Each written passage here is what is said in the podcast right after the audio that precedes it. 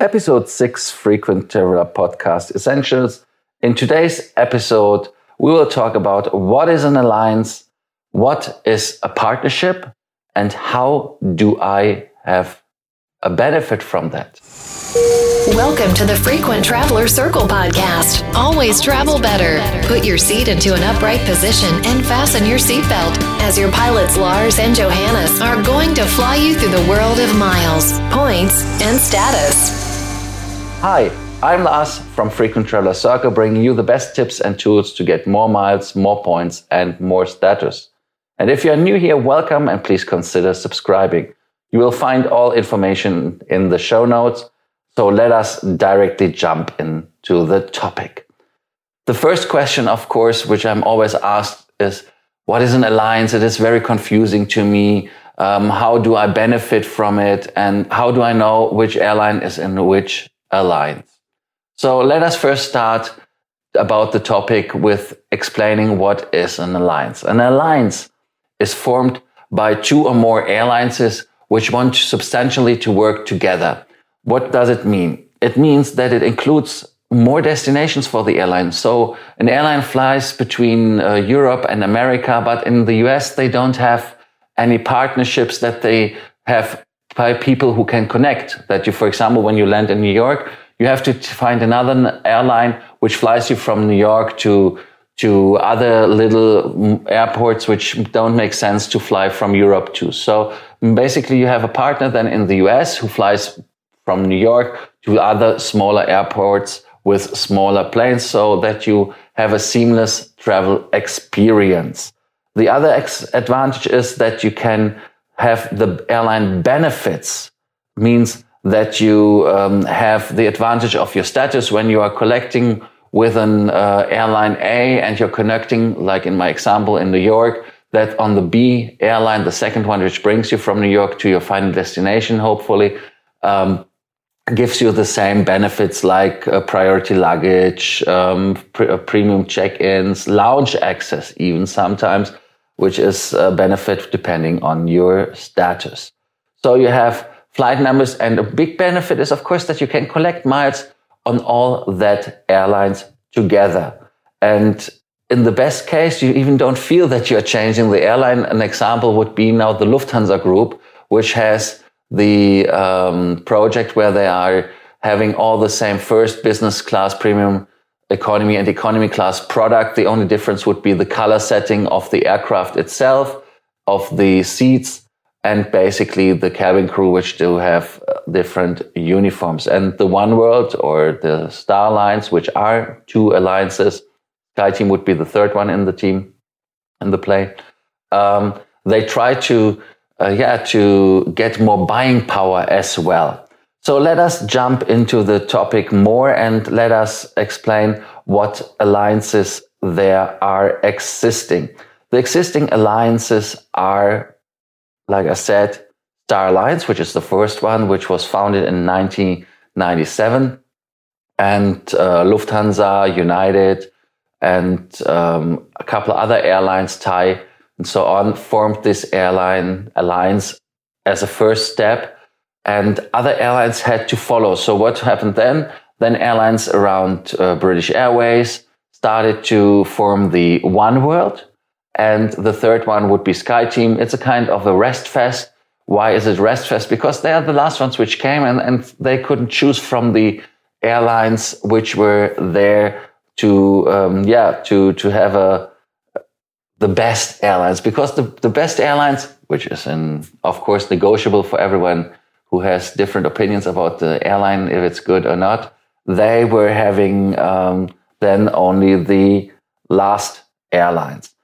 So, um, yeah, let's start with the Star Alliance. What airlines are in Star Alliance? And Star Alliance are um, Air China, Air Lufthansa, Austrian Airlines, LOT, Lufthansa, SAS, United, Swiss, South African, Singapore Airlines, ANA, and a few other airlines, which I don't want to mention. So you see, um, that are the airlines which have the logo, which looks like um, a star, which has the um, five um, um, symbolizing the five founding members.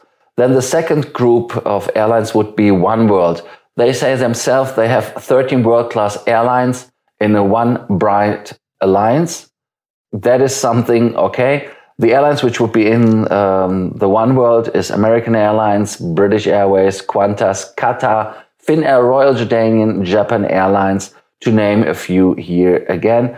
And the sign of the One World is a blue globe with written One World in it. And last but not least, that is with 19 airlines, that would be SkyTeam. And SkyTeam has airlines reflecting Aeroflot, Korean Air, Air France, Vietnam Airlines, Czech Airlines, Garuda Indonesia, Aeromexico, Saudia. So that are airlines um, which are in the SkyTeam, and the SkyTeam has a logo which is an um, yeah a half uh, um, moon more or less. It's a, it's a half circle. It's uh, written SkyTeam and then symbolizing inside the the sky with waves. I don't know, um, very weird. But you will see it uh, and recognize it because all the airlines which are part of an alliance have this logos stickered on their aircrafts. And some aircrafts are even painted fully in the Alliance livery. Here in this case, um, the next step, what you can do is, of course, to check in which alliance your airline is, is when you are checking your loyalty card. Doesn't matter which membership level you are. You have always a logo on it and it says then Star Alliance, One World or Sky Team. The next step would be not an alliance, that would be something which is called a partnership. What is the difference between an airline alliance and an airline partnership? That is a little bit, yeah, it's a, it's it's confusing because when you when you see, for example, partnerships which mean that they are doing share, they are doing um, the um, yeah, they are accepting the the loyalty program of the other partner, there are crazy things and, and they are in between alliances as well. So an example would be, for example, Lufthansa and Cathay Pacific. They are having a partnership on four routes out of Hong Kong to Australia and to New Zealand. And there they give you the same benefits like on a Lufthansa flight. You get even miles and more miles. So that is even a more confusing situation. Or another thing is that Alaska Airlines is a partner with uh, American Airlines, who is part of One World, and Delta, who is partner of SkyTeam. So, um, yeah, that is uh, a thing which is, of course, confusing. Um, and uh, yeah, there you have always to to look in the fine print because the fine print tells you there when you book the flight who's operating, but that you get the points.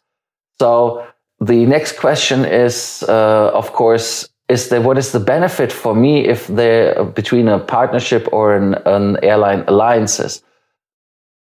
Classically, of course, the benefits in an airline alliance are stronger because you get more points. It's clearer. It's easier because it's more simple. And in an um, in an uh, partnership, it's most likely only on certain routes. So that, like I said in the Lufthansa example with Cathay Pacific, it's only on four routes. So if you fly on Cathay Pacific on any other flight except these, those four, you have no benefit with your Lufthansa Miles and More card.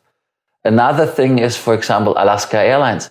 You can collect Alaska Airlines miles basically on Alaska Airlines and you can buy them, but you can redeem them on Emirates. And Emirates is an example for an airline which is in no alliance. They have strategic partnerships. A very big one is, like I mentioned, Alaska, but the bigger one would be Qantas, where they are sharing uh, even the terminal in Dubai, which changed now recently because they uh, figured out that they have too many aircrafts going from Dubai to Australia. So the Qantas airline, Qantas uh, 380 uh, is going via uh, Singapore like it used to be. And of course, Qantas is offering now a flight from Perth directly to London.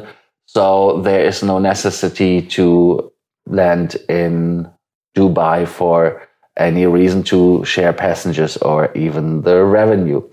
Yes, I hope I gave you a little bit more insight into the topic, uh, what an airline alliance is and what the benefits are. If you have any questions, do not hesitate to write me or our team, and we are happy to answer you and write us under the podcast or by WhatsApp, Facebook. You know how to reach us. Thank you so much for listening in, and we're looking forward to you when you are listening to our next episode. Thank you so much, and don't forget to subscribe. Please do not forget, you can connect with your pilots on Facebook or LinkedIn.